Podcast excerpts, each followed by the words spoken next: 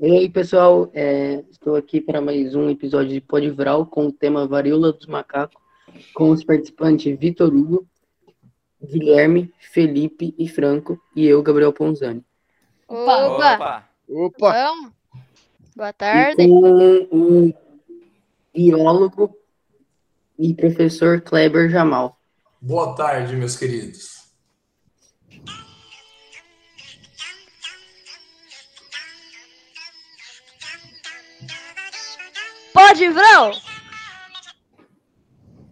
É, a gente escolheu esse tema porque está, está discutindo muito pelo mundo se vai virar uma nova pandemia ou não.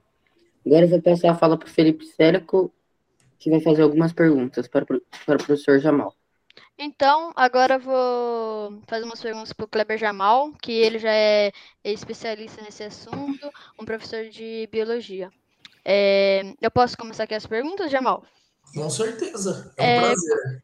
Então, como começou a varíola do macaco? Ó, é, sempre que a gente fala de doença, a gente tem que pensar no agente, né? O agente etiológico. É o vírus monkeypox. Então, ele foi transmitido pelos seres humanos através ou contato ou ingestão é, de roedores. Eles estavam, alguns roedores passaram para humanos, certo? Então, Sim. é, seria um contato direto assim com, com os ratos. Então passou esse vírus Com os ratos? pelos Hum, ratos. né? Pelos Entendi, ratos? então. Ah, é, quantas pessoas foram contaminadas até agora? É tem um número grande?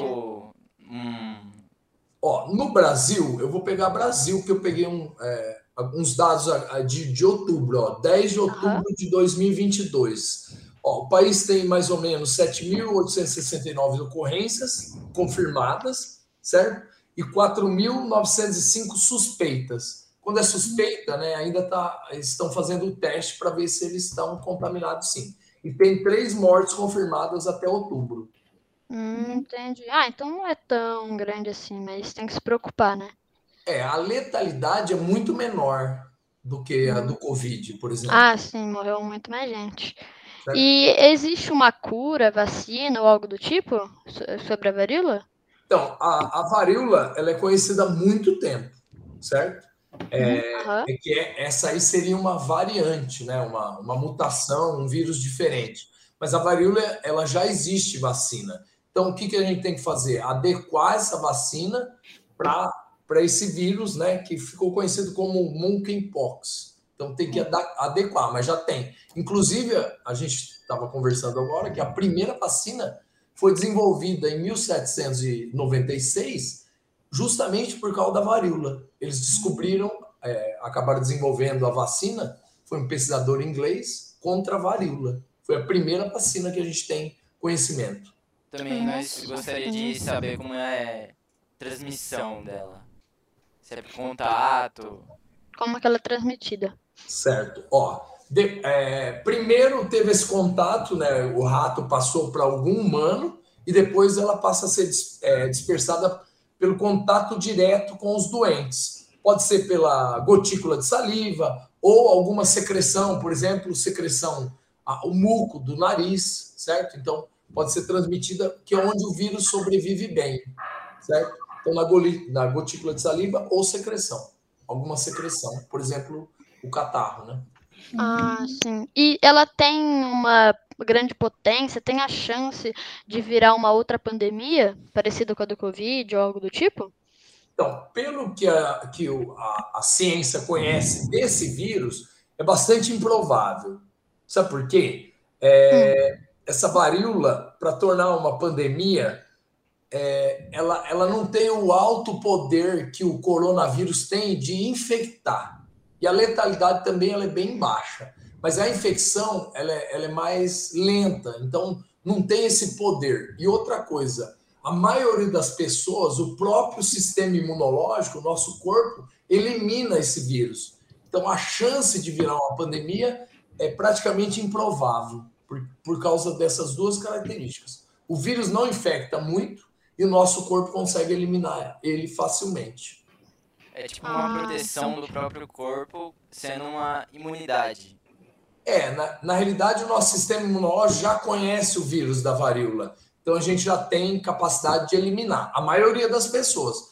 Agora, por exemplo, pessoas que são imunodeprimidas, por exemplo, pessoas que têm HIV ou têm algumas é, doenças, aí já fica mais complicado. Ele não consegue eliminar o, o vírus. Por exemplo, uma doença autoimune, é, gestantes, crianças com menos de 8 anos, pessoas que têm leucemia, eles já têm uma baixa capacidade de eliminar esse vírus. Então, ele pode ficar doente, certo? E pode levar a óbito.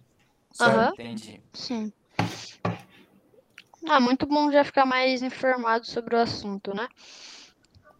Ela dá, tipo, uma reação na pele. Tipo, É. alergia, coceira. Então, os sintomas principais, é, ele forma como se fossem erupções cutâneas, né, na pele. Algumas lesões formam bolhas, certo? E, e por aí, e por acaso aí que acaba transmitindo também por contato com essas bolhas. Também dá é, os linfonodos, né, que são os vasos linfáticos aqui, onde são mais dilatados, eles incham, também que a gente chama de ínguas, popularmente. Febre pode dar dor no corpo, dor de cabeça, calafrio, fraqueza, certo? E pessoas que são imunodeprimidas vão dar maiores complicações, né? Que, que uma pessoa, é, uma pessoa saudável acaba tendo sintomas mais leves do que uma pessoa que já tem algum alguma é, Imunidade baixa. comorbidade, alguma coisa, é. certo? Certo? Certo.